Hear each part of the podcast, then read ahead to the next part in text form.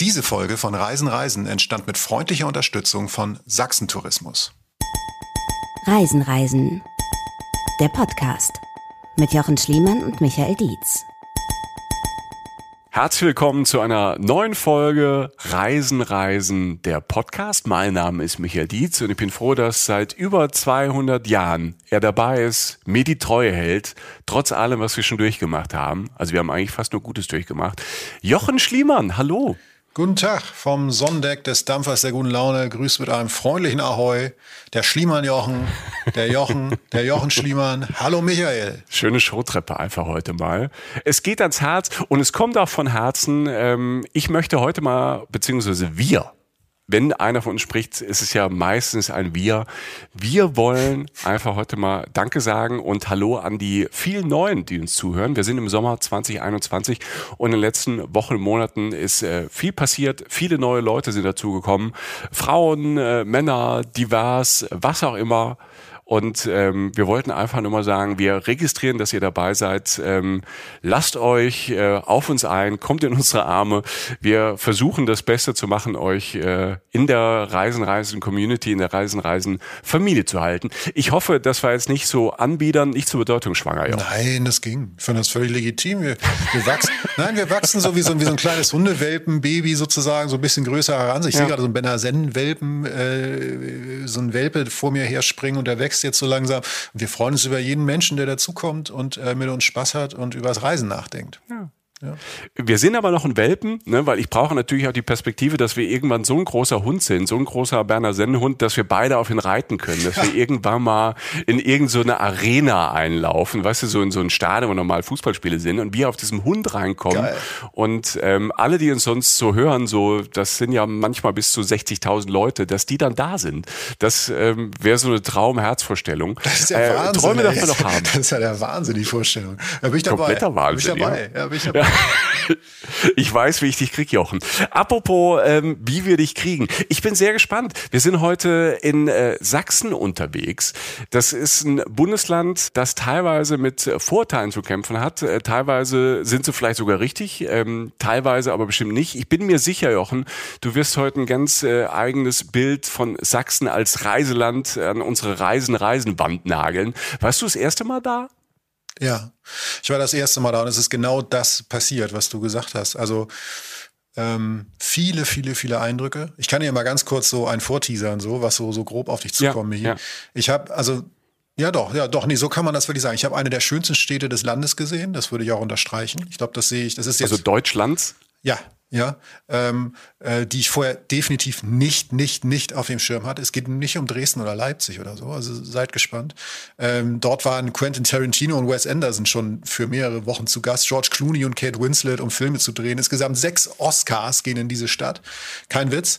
Ähm, ich habe einen Insta-Spot gefunden, von dem ich vorher noch nie gehört hatte, den garantiert auch ganz viele andere Menschen noch nie auf der Rechnung hatten. Du auch nicht. Ich war am Strand also an einem wunderschönen gelben Strand.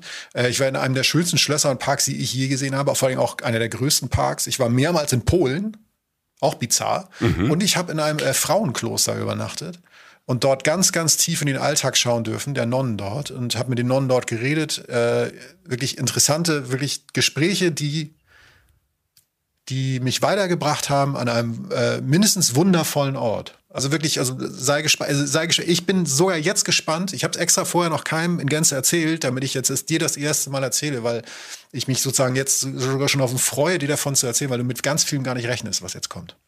So, mein lieber Jochen, jetzt hast du so viel geteased. Jetzt bin ich äh, echt wuschig und kann mich gar nicht entscheiden, äh, was mich am meisten interessiert. Ich habe von George Clooney gehört, von Non, von dem Strand. Ja. Wo fangen wir denn an? Wo fliegen wir denn heute hin, Jochen? Äh, beziehungsweise du warst ja mit der Bahn da und nicht mit dem Flugzeug. Ne? Ja, ich war, ich war sowas von mit der Bahn da. Äh, das geht ja innerhalb Deutschlands, das sollte man auch machen. Aber der Weg ist, das ist ganz witzig, dass du Fliegen gesagt hast, weil ich auch daran denken musste. Der Weg von Köln, ne, wo wir ja leben, ist relativ weit. Also äh, ich bin über sieben Stunden mit der Bahn gefahren. Ähm, das soll aber nur mal eine Dimension klar machen, dass ich wirklich von ganz weit im Westen nach ganz weit im Osten gefahren bin.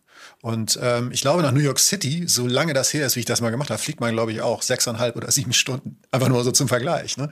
Natürlich hast du noch, hast du noch irgendwie Umstiege da, dabei und warten am Flughafen und so. Und es ist auch nicht annähernd und so stressig. Und du siehst mehr. Du siehst in diesem Zug mehr. Du fährst ja quasi einmal quer durch die Republik. Und das, das ist ja auch äh, so eine Nummer, die wir euch ja auch immer vermitteln wollen. Wenn ihr könnt, fahrt im Zug und guckt aus dem Fenster, weil da draußen ist es echt schön. Deutschland ist echt cool. Ja, wir hatten so einen, so einen Zwischenstopp im Nichts. Ne? Also so, so ein kurzes Ding wegen irgendwie kurzer, kurzer Oberleitungsschaden oder so. Das waren echt nur fünf Minuten, konntest aussteigen. Und wie du schon sagtest, also das war so in der Mitte, muss man äh, wirklich in der Mitte der Strecke sozusagen. Und die Landschaft hat sich da, du weißt, was ich meine. Mitte. Äh, der alte Geograf äh, spricht wieder. Er war in der Mitte Deutschlands. Zwischen, ja, zwischen oben und unten liegt die Mitte. Ne? Ja, und richtig. Links und rechts liegt auch die Mitte. So.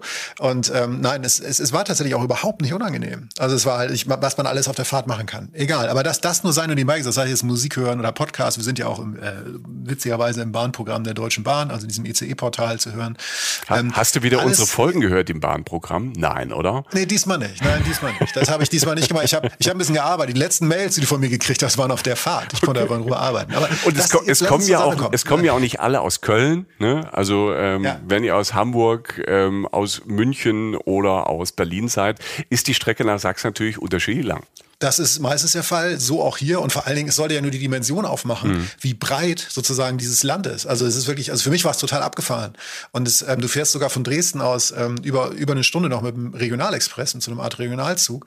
Und das ergibt doch alles Sinn. Weil wenn du ankommst, also ich habe mich wirklich so gefühlt, als wäre ich drei, vier Tage woanders gewesen, im positiven Sinne. Also wirklich so, so weit weg von zu Hause. Und ähm, ich komme an in der östlichsten Stadt Deutschlands, ähm, in Görlitz. Ah. So. Und Görlitz, Görlitz war für mich ein Name, war für mich ein Name von der Stadt. Mhm. So. Das war das, und, und ich, dann findest du so raus auf der Fahrt, wo du ja so ein bisschen Zeit hast. Prag ist näher als Berlin. Prag ist zwei Stunden weg. Bist in der deutschen Stadt. Finde ich total spannend. Polen ist über den Fluss. Also wirklich, du guckst rüber, du spuckst praktisch rüber, du spuckst ein Kaugummi rüber oder was auch immer. Aber da gehen Leute über die Brücke zur Arbeit. Ja? Also das ist, das ist alles total nah. Und das ist für mich total abgefahren. Als Mensch, der halt aus Köln kommt, der vielleicht vier Stunden nach Paris fährt oder so. Also wie, wie vielfältig Deutschland ist, wie weit es, wie, wie unterschiedlich es in Europa liegt und so. Das allein war für mich erstmal interessant. So, ne? Und ähm, ich fange jetzt mal ganz bewusst, wie du schon sagtest, eben nicht mit irgendwelchen Klischees an oder so, die man, also ich zumindest im Kopf hatte, wenn man Görlitz hört. Diese Stadt, und das war für mich kein Klischee und das ist für mich jetzt auch ein Klischee, ist wirklich bildhübsch. Die ist wirklich wunderschön. Und sie ist eigentlich das, witzigerweise, ich bin ja so ein Kleinstadt-Fan. Ne? Ich nenne ja auch Städte manchmal hier zu früh Kleinstädte. Da haben wir auch schon mal Feedback bekommen bei Social Media. Heidelberg ist ja keine Kleinstadt und so. Das stimmt natürlich ja. im geografischen Sinne total. Aber für mich war es gefühlt eine kleinere Stadt als jetzt Köln oder so. Ja. Ne? so. Du bist halt ein also Smalltown-Boy. Ne? Also da, äh, genau, da ist, geht kein ja, Weg vorbei. Das werden wir auch nicht mehr ändern. Ne? Jochen sagt immer, kommt aus Hamburg, aber kommt vom Dorf. Ja. Ich bin Vorstadtproll. Ja. Ich habe nie was anderes behauptet. So, Kleinstadt. Denn sie ist wirklich klein. Also ich glaube, die Leute hören das da nicht so gerne, aber sie hat 56.000 Einwohner circa auf der deutschen Seite und auf der polnischen rund 30.000. Und das, ja, es ist eine Stadt. Die Leute gehen über die Brücke zur Arbeit oder gehen einkaufen oder ins Restaurant. Und das ist erstmal total spannend. Ja, das ist für mich, das ist für mich mehr gelebtes Europa als vieles, was man so irgendwie sieht oder, oder, oder was man so vermittelt bekommt. Das ist ja in dem Moment gelebtes Europa. Eine Stadt, die in zwei Ländern liegt, die beide zu Europa gehören und Leute verkehren da relativ selbstverständlich zwischen, zwischen diesen Orten. Und ich komme halt an am frühen Abend und will noch, klar, nach so einer längeren Bahnfahrt kurz spazieren gehen. Du kommst an im Hotel, checkst ein, denkst hu, wo bin ich hier? Ich gehe noch mal raus. Klar, habe auch Hunger, ne? Irgendwas treibt mich raus. Und ich gehe sofort. Und das ist durch, durch eine historische Altstadt. Und die ist nicht klein und die habe ich dann gemerkt, das ist auch kein Zufall, sondern die ist relativ groß. Da kannst du dich wirklich, da kannst du so ein, zwei Tage drin sozusagen Sachen entdecken und spazieren gehen.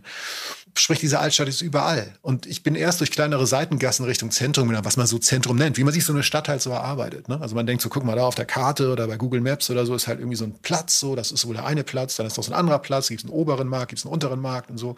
Und gehe natürlich erstmal von meinem Hotel durch die Seitengassen dahin und gehe halt über Kopfsteinpflaster, ähm, enge Gassen, warmes Licht, es wird so Abend, die Leute sitzen äh, vor dem Restaurant, da war so ein ganz kleines Restaurant in so einem Gemäuer, sitzen ein paar Leute drin, es war warm, die Leute sitzen draußen auf so einer Rasenfläche, auf so einem Mini-Garten sozusagen auch noch, werden auch noch bedient.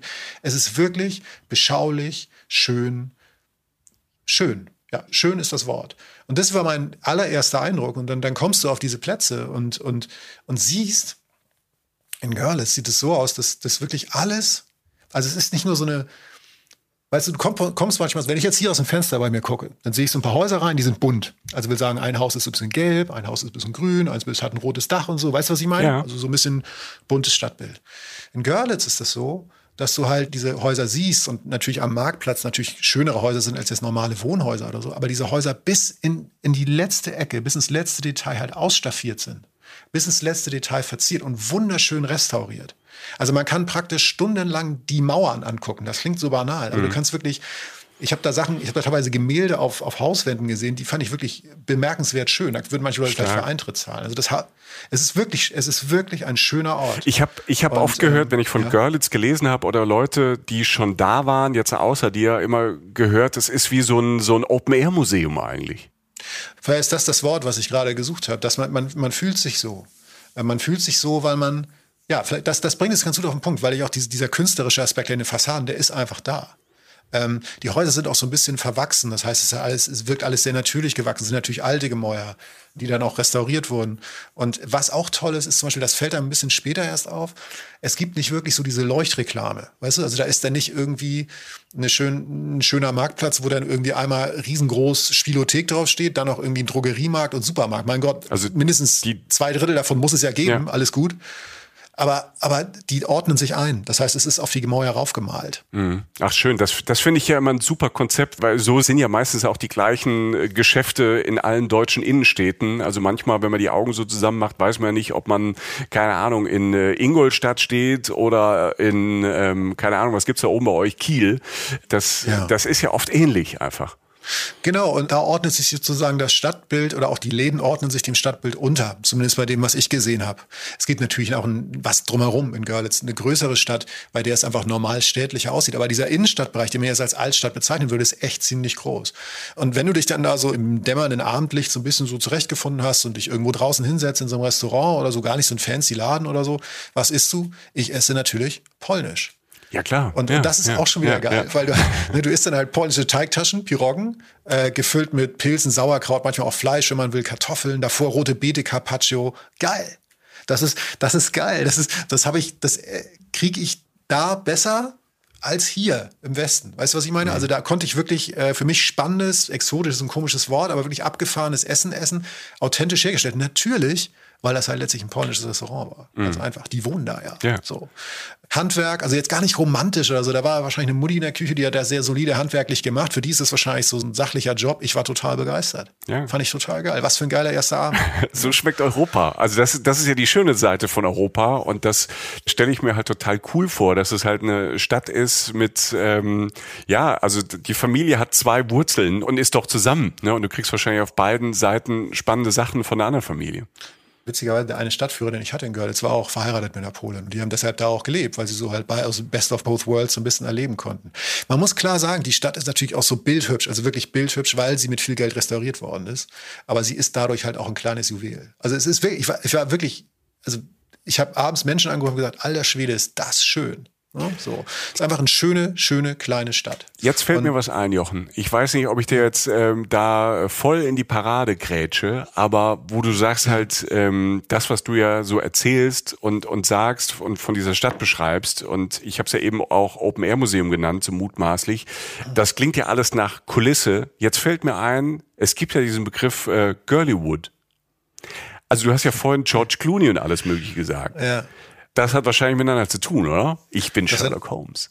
Das hat extrem miteinander zu tun, ja. Also es war tatsächlich eine meiner ersten Assoziationen, als es halt hieß, ähm, auf der Route liegt Görlitz ne? oder könnte Görlitz liegen. Habe ich, hab ich, wie so oft, du kennst mich, relativ schnell eine popkulturelle Assoziation gehabt. Halt dieses Girlywood, dass mhm. ich davon irgendwann schon mal gehört hatte, dass in dieser von weit weg sozusagen unscheinbaren, etwas vergessenen Kleinstadt Görlitz bizarrerweise diese extrem großen Filme gedreht wurden. Und wenn man sich da ein bisschen näher reinbegibt, dann ist das echt abgefahren. Also wie gesagt, sechs Oscars gingen an Filme aus Görlitz. Die wurden jetzt nicht nur da produziert, aber wirklich beträchtliche Teile. Also nur mal ein mhm. Beispiel. Ja. Ähm, Glorious Bastards von Quentin Tarantino.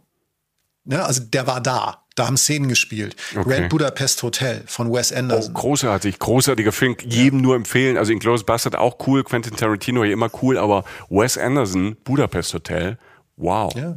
Ja, ja, also wirklich die allerdickste Hose. Ne? Also ich Ja. meine, die, hier die Innenaufnahmen von Grand Budapest Hotel wurden, große Teile davon wurden im Görlitzer Kaufhaus gedreht. Das ist eines der ältesten Kaufhäuser überhaupt. Da konnte man jetzt nicht reingehen, weil es weil, weil's dicht war, weil es jetzt irgendwie da drin aktu- aktuell nicht stattfindet. Aber du siehst es von außen. Deshalb waren Bill Murray da, Jude Law, Edward Norton. Ähm, Monuments Man wurde da auch zum Teil gedreht. Der Vorleser mit Kate Winslet. In 80 Tagen um die Welt mit Jackie Chan. Die waren alle da in Görlitz. 56.000 Einwohner auf der deutschen Seite, 30.000 Alter. auf der polnischen. Wieso warst du da und nicht ich? Ja, ich dir Ich bin danach so neidisch. Genau. Ja, ich weiß noch, als du wir fährt nach Sachsen, ich, so, haha, erster, so. Nein, es ist wirklich, äh, und ich bin, ich habe tatsächlich genau das gemacht, relativ früh, als ich da war. Ja. Mir so eine Tour halt gebucht. Es gibt so natürlich, die sind ja nicht doof. Ne? Also die entdecken jetzt auch ein bisschen mehr das Potenzial, haben es aber auch schon länger auf dem Schirm natürlich, dieses Girlywood-Potenzial, dass sie natürlich so Friemel wie ich Ne? So ein Typ, der irgendwie jetzt gerade nicht Hochkultur ausgebildet ist, irgendwie sich eher für sowas interessieren und bieten da jetzt eine Tour an mit so einem Doppeldecker-Bus, Girlywood-Tour, eine Stunde, tut nicht weh, ist auch nicht teuer, alles cool. Und du kriegst so einen relativ schnellen Überblick. Du hast einerseits eine Stadtrundfahrt und andererseits siehst du halt äh, ist auf einmal Orte, wo du denkst, Alter, die habe ich ja schon mal gesehen. Ja. So. Und ähm, wie gesagt, du siehst, und dann weiß ich, fangen wir an beim Hotel, in dem Wes Anderson 40 Tage lang gewohnt hat, weil er halt einfach große Teile dieses Films dort, äh, Grand Budapest Hotel, gedreht hat. Aber auch, es gibt Straßenzüge, die sind so schön, die laden natürlich auch dazu ein. Und das Interessante ist auch, dass es auch unrestaurierte Ecken noch gibt von Görlitz. Und die sind für Hollywood fast noch spannender. Ah, cool. Also mir ja, hat dann noch ja. eine, Frau, eine Frau da erzählt, meinte so, immer wenn in Görlitz was restauriert wird, freuen sich alle, außer Hollywood, die trauern, weil wieder eine authentische Filmecke halt irgendwie äh, zu schön wird, sozusagen. Weißt du? Ja, ist ja auch klar, ne? Also es ist ja oft so, dass ähm, ganz viele auch Hollywood-Produktionen in Osteuropa ähm, quasi Ecken suchen, wo noch nicht alles ähm, halt gemacht ist, weil es natürlich klar, dann musst du die Kulisse von 1930, 40, 1920 halt nicht bauen, sondern es ist halt einfach noch fucking da. Genau, und du musst halt eben nicht viel machen. Und das Interessante ist, dass in Görlitz auch teilweise Filme oder Filmszenen gedreht wurden, die eigentlich im Film dann in Berlin oder in Paris spielen. Weil es diese Orte dort halt eigentlich nicht mehr so gibt, in dieser Originalität. So. Das ist einfach total spannend, eine total spannende Art, sich der Stadt zu nähern. Also du hast auf dem Marktplatz wurden Action-Szenen gedreht, Bücherverbrennungen in anderen Filmen. Ähm, in Wohnungen wurden Liebesszenen gedreht. Ich bin an einer Wohnung vorbeigefahren, wo Kate Winslet da irgendeine große Liebesszene hatte zum Beispiel. Die Straßenbahn taucht überall mal auf. Die Dreifaltigkeitskirche. Das sind alles so Sites, an denen man sowieso vorbeikommt. Sehenswürdigkeiten. Aber du kannst sie halt aus dieser Filmecke, aus dieser popkulturellen Ecke halt einfach entdecken. Und ähm, wie gesagt, die Tour kannst du machen. Ähm, das ist natürlich, das ist ganz cool. Die Stimme der Tour, die da so durchführt, ist die Synchronstimme von Samuel Jackson, sowas. Also Yeah. so, hello, and the Oscar goes to. Ich kann das nicht nachmachen, weißt du? Ähm, Ja, das, das ist manchmal, das ist manchmal so natürlich ein bisschen cheesy, aber natürlich auch ganz cool. Man muss sich auch Ja. mal von, von, davon befreien. Man muss es einfach mal annehmen. ja, und auch passend. Und, und du hast halt Doppeldecker, wenn schönes Wetter ist, Tipp ähm, nach oben. Einfach nach draußen, vielleicht nach vorne, wenn noch was frei ist. Und ansonsten fährst du aber natürlich nah an, an diversen wunderschönen äh, Straßen halt vorbei. Und manchmal restaurierte Straßenzüge, manchmal nicht. Und was da natürlich irgendwann noch zukommt, ist halt ähm, diese normale Sichtweise, die man sonst halt auf eine Stadt hat. Eine historische sozusagen. Ne? Stichwort normale Stadtführung. Ähm, und das ist auch abgefahren, nur einfach um das einmal kurz anzureißen. Görlitz ist so reich an schönen Häusern. Stell dir einfach mal vor, du willst eine, deine Wohnung ein bisschen renovieren, sei es nun äh, gemietet oder, oder gekauft oder so, und bohrst ein Loch in die Decke und merkst, alter Schwede, der Raum war ja viel höher. Machst das da ab, das Abgehangene, und darunter ist nicht nur Stuck, sondern wirklich teilweise Deckenmalereien von vor hunderten von Jahren. Und das denke ich mir jetzt nicht aus an einem so einem Beispiel. Das hat mir der, dieser liebe Stadtführer da erklärt, witzigerweise auch eigentlich Holländer, jetzt in Görlitz leben mit Napoleon zusammen, hat mir erklärt, dass das relativ oft dort passiert, weil, weil Görlitz mal eine sehr, sehr zentrale, reiche Stadt war auf einer Handelsroute zwischen Osten und Westen und viele reiche Kaufleute da gewohnt haben. Also dadurch kommen diese ganzen tollen Gebäude, ähm, Kaufmannspaläste nennt man das da oft, ne? also, Wirtschaft, also Mischung aus Wirtschaftsraum und Wohnhaus. Und da sind wunderschöne Gebäude bei rausgekommen, die aber natürlich in der DDR-Zeit dann oft natürlich so ein bisschen entweder vernachlässigt wurden oder auch die Decken mal so abgehangen wurden oder so. Und es gab da wirklich Situationen, die sind jetzt natürlich nicht alltäglich, aber es gab sie, hat er mir erzählt. Da gab es kunstvolle Säulen zwischen zwei Fenstern, die einfach nur entdeckt wurden von zwei Leuten, die da gerade halt zur Miete eingezogen sind und dachten, was ist denn da hinter dieser komischen Säule? Und das passiert jetzt nicht jeden Tag, aber um mal zu zeigen, was da alles noch drunter steckt, der, der Kollege, der Holländer, meinte, der Traum für ihn ist, dass er in einem lebenden Museum wohnt. Da ist der Begriff wieder, dass er sagt, er kann die Stadt immer noch entdecken und er ist seit Jahren da. Es ist halt einfach total spannend und es, es gibt da eine wundervolle Bibliothek, schaut sie euch an. Ähm, Da muss eigentlich auch ein Film gedreht werden. Ich habe noch gar nicht verstanden, warum das nicht passiert ist. Es gibt ganz tolle Parks, an denen du auch mit zum Beispiel mit dieser Movie-Tour vorbeifährst.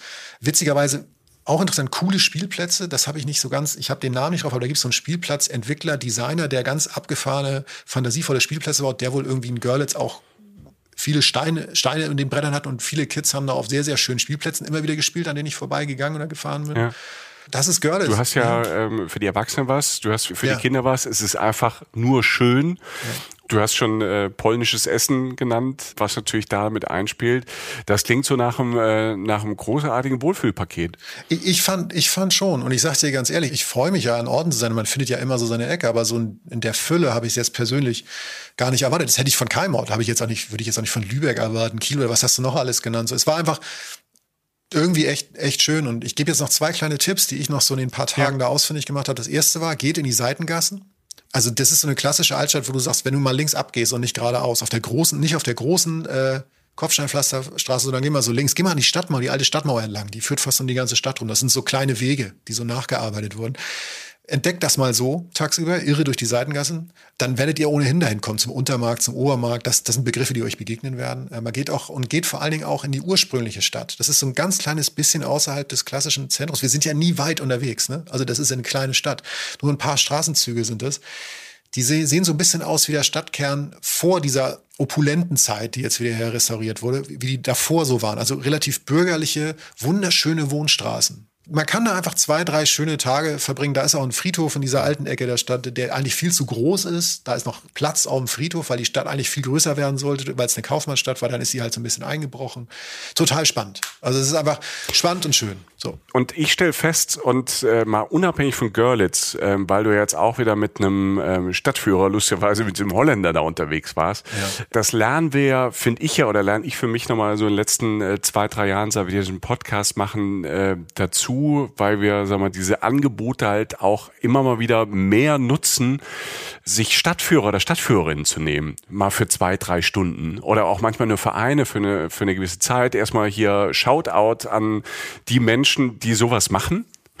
Ja. Das sind oft ganz tolle Menschen. Man erfährt tolle Geschichten, nochmal ganz andere Hintergründe.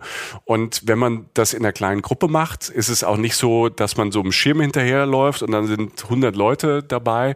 Ganz viele Stadtführer und Stadtführerinnen kann man auch in kleinen Gruppen oder man gönnt sich das halt auch mal so als Paar oder alleine. Es ist meistens gar nicht so teuer. Man kann es auch nochmal verhandeln oder aushandeln. Man muss auch nicht die Standardprogramme machen. Man kann auch zu so Leuten sagen, hör mal, ich will unbedingt ähm, alles rund vielleicht um Girlywood haben, aber ich will nicht mit dem Bus fahren, sondern fühle mich da einfach zwei Stunden rum kommen. Also das gibt's in jeder, in jeder Stadt, in je, jeder Region Deutschlands. Und ich muss sagen, für mich, ähm, Jochen, schlage, wenn ich da was Falsches sage, das macht mir immer noch mehr Spaß, weil man natürlich direkt fragen kann und nochmal so persönlich was mitnimmt. Also ich bin immer so bei diesen ganz großen Gruppen, das macht mir nicht so viel Spaß, aber in so kleinen Gruppen oder halt dann ganz persönlich mal für eine Stunde, zwei, jemanden von dort vor Ort zu haben, mit dem man mal durch diese Gassen, durch die Straßen, durch die Parks geht, aber auch da durchgeht, wo die ganz normalen Leute wohnen, also nicht nur die Touri-Ecken. Also mir bringt das mittlerweile total viel.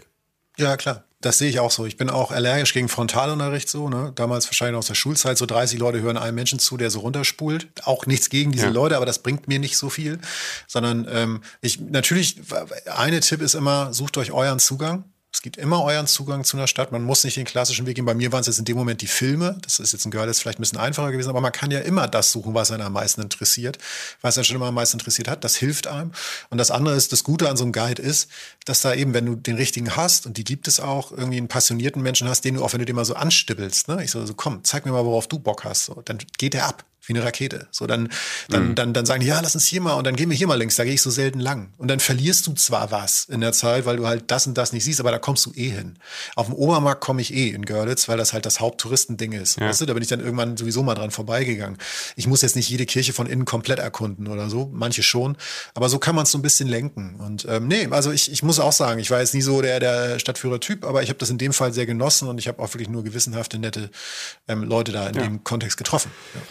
Ist ein super Add-on, so Stadtführer, Stadtführerinnen und in Kombi mit Netz oder Informationen aus dem Netz. Aber ich finde, das eine geht nicht ohne das andere. Natürlich am besten immer noch im Podcast von Reisen, Reisen dazu. Aber ich finde die, nee. die, die, die, Kombi einfach, ähm, halt echte Menschen, die von da sind, plus halt, was man aus dem Netz so findet. Das bringt einem die Stadt dann halt vielleicht auch näher und bringt einem vielleicht dann auch auf Geschichten, die man nochmal selbst erkunden möchte. Muss ja nicht alles ähm, so wie vor so einem Fernseher, was du auch sagst mit dem Frontalunterricht, so, muss ja nicht nur berieseln lassen, aber manchmal kriegt man ja gerade durch ähm, so einen Tipp, was du ja auch sagst, zu irgendeinem Thema nochmal einen Anreiz und kann daraus dann die Stadt oder das Thema noch viel, viel näher und viel cooler entdecken. So, aber jetzt erstmal genug der Kleinstadt, äh, was nämlich auch ziemlich cool ist.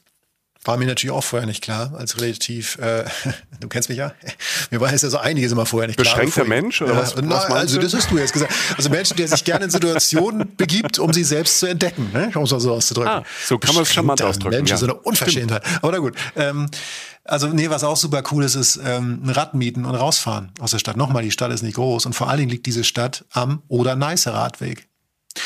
Das hast ah, du vielleicht ja. schon mal gehört, ne? Also ich, ja, ja also einer der Ist es der Radweg, der komplett die Oder die Grenze runtergeht zu Polen, hoch und runter? Genau, also von Tschechien bis zur Ostsee, bis zur deutschen Ostsee, ah, cool. äh, Usedom, ja. die Insel, bis dahin. Ich habe einen Freund, der ist den komplett gefahren, der ist immer noch begeistert, der fand das ganz toll. Also wirklich so, muss man sich mal vorstellen, von der Ecke aus dann wirklich tief in Europa bis wirklich an die Küste ran. Ähm, und das allein ist ein geiler Urlaub, ist eine eigene Folge. Hallo liebe Oder Nicer Radwegpfleger, nadet uns gerne ein, wir fahren Rad mit euch. Muss ja, total. E-Bikes bitte. Ach komm, das schaffst du auch so, Alter. Sonst ja, ich schaff das schon. Ich mache mir jetzt Sorgen um dich, ja, Alter. Ich mache mir gleich mal Sorgen um dich, mein Freund. Aber wie dem, also dieser Weg führt auch vorbei an Görlitz und Bad Muskau. Bad Muskau kommt gleich noch, ist auch eine schöne, schöne Kleinstadt auf meiner Strecke gewesen. Fakt ist, der Oder-Neiße-Radweg führt durch oder an Görlitz vorbei. Und den bin ich einfach gefahren, um es mal so ein bisschen ein Gefühl dafür zu kriegen. So 30 Minuten, also in eine Richtung. Das heißt insgesamt eine Stunde oder so. Hab mir ein Fahrrad gemietet im Hotel. Das ist natürlich easy in Görlitz, ähm, sich ein Fahrrad zu mieten. Und bin dann halt, ähm, nach 30 Minuten war ich am Strand. Das allein fand ich auch wieder bizarr. Es war am Berzdorfer See. Gelber Sand, Wunderschöner Sand. Strand war auch ein schöner sonniger Tag, muss ich sagen. Fast kein Wind. Wirklich glattes Wasser, gelber Strand, Strandbar. Jo, was fehlt? Nix. Die Geschichte dahinter ist letztlich, ähm, das ist ein geflutetes Restloch, Restloch des Braunkohleabbaus also was ganz Sachliches sozusagen. Da war ja auch viel Kohleabbau ähm, in der Gegend und Strukturwandel ist uns gerade hier in NRW ein Begriff, äh, gerade im Ruhrgebiet. Wir haben ja auch unsere Outdoor-NRW-Folge, könnt ihr mal hören, da haben wir auch viel, viel über Essen und die Zeche und so dort erzählt. Man kann ja wunderschöne Sachen herstellen, sowohl ästhetisch als auch einfach aus den äh, Gebieten da irgendwas machen. Und das eine ist halt dieser, einer der größten Seen Sachsens, der dort entstanden ist. Da gibt's jetzt auch ein Wellness-Hotel und so weiter. Und du kannst dich da einfach ein paar Stunden an den Strand knallen. So, auch also geil. Das ist jetzt nicht so, das ist jetzt nicht so ein, so ein Baggersee, wo sonst nichts ist, sondern da ist schon richtig Struktur. Ja, also ich bin ja mit dem Fahrrad hin. Die Autoparkplätze waren an dem Tag relativ leer. Ich weiß gar nicht, was für ein Tag das war. Ich glaube, es war ein Freitag oder so.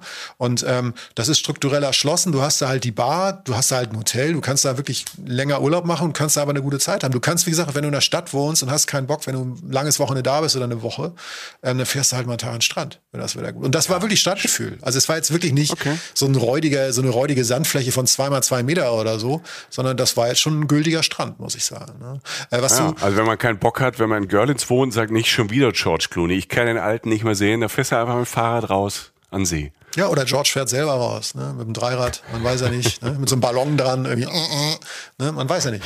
Quentin Tarantino hinterher. naja, der, der Dreiradfahrer, der neue Hollywood-Schenken, ja, man weiß es nicht. Nein, aber ähm, Du siehst das Land auf dem Weg, was so immer ist, wir, was wir auch schon ähm, während der Zugfahrt hatten, aber so auch nochmal kleinteiliger. Du fährst halt permanent an dieser, äh, an diesem schönen Fluss, an diesem, an der Neiße entlang. Du siehst das ländliche Sachsen. Das ist auch manchmal grau und manchmal trist. Ich mag das so ein bisschen, diese Tristesse, dieser, ich will nicht sagen verlassenen Orte, aber es ist natürlich, ist ja auch, also ist ja bekannt, der, dass der Osten jetzt nicht gerade überbevölkert ist, sagen wir mal so, gerade die Städte. Und ähm, das ist so vor allen Dingen fährst du auf diesem Radweg durch sehr, sehr schöne Natur und siehst da manchmal auch äh, äh, irgendwie Wohngebiete, bei denen du denkst, ja, die haben vielleicht auch schon jetzt rein von der Bausubstanz her bessere äh, Zeiten gesehen, aber die sind auch nicht unschön. Ich mag so Gegenden, die so ein bisschen vergessen wirken. Das meine ich in keinster Weise negativ. Also ich bin zum Beispiel, jetzt, ich schlage die Brücke nach Japan oft, aber in Japan gibt es ganz viele äh, Peripherie, also ganz, ganz viel, ganz viel ländliche Gegenden oder Gegenden außerhalb von Städten, die fast verlassen wirken. So ein bisschen Beton, vergrauter Beton oder so, wo du denkst, da waren mal mehr Leute, jetzt sind weniger da. Und das äh, wirkt da so ein bisschen auch so, auch wenn der Bogen jetzt sehr groß ist, den ich schlage. Und ich finde, es irgendwie hat, strahlt irgendwie einen Reiz aus. So. Mhm. Letztlich fährst du immer diesen Fluss entlang an der Neiße und ähm, siehst vor allen Dingen witzigerweise auch immer diese Grenzpfähle weil natürlich auf der anderen Seite des Flusses Polen liegt.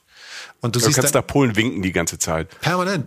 Permanent. Also du kannst, also du fährst praktisch rechts ist dann irgendwie der, jetzt wirklich rechts, wenn du fährst, also wenn du runterfährst, wenn du in den Süden fährst, rechts ist so ein, äh, ist dann der deutsche Grenzfall meistens schwarz-rot-gold und drüben siehst du dann ein bisschen rot-weiß. Ne? Und äh, ja, es gibt natürlich auch die Schilder, bei denen manchmal steht Kippen, Sprit, Benzin auf der polnischen Seite. Da fahren auch noch Leute rüber zum Tanken, zum Kippen kaufen und zum, zum Alkohol kaufen. Das ist auch alles noch der Fall. Muss man nicht tun, als wenn die da jetzt alle nur noch häkeln und irgendwie sich ökomäßig in den Armen liegen. Da ist auch noch ein Pragmatismus vorhanden ja, im Grenzverkehr.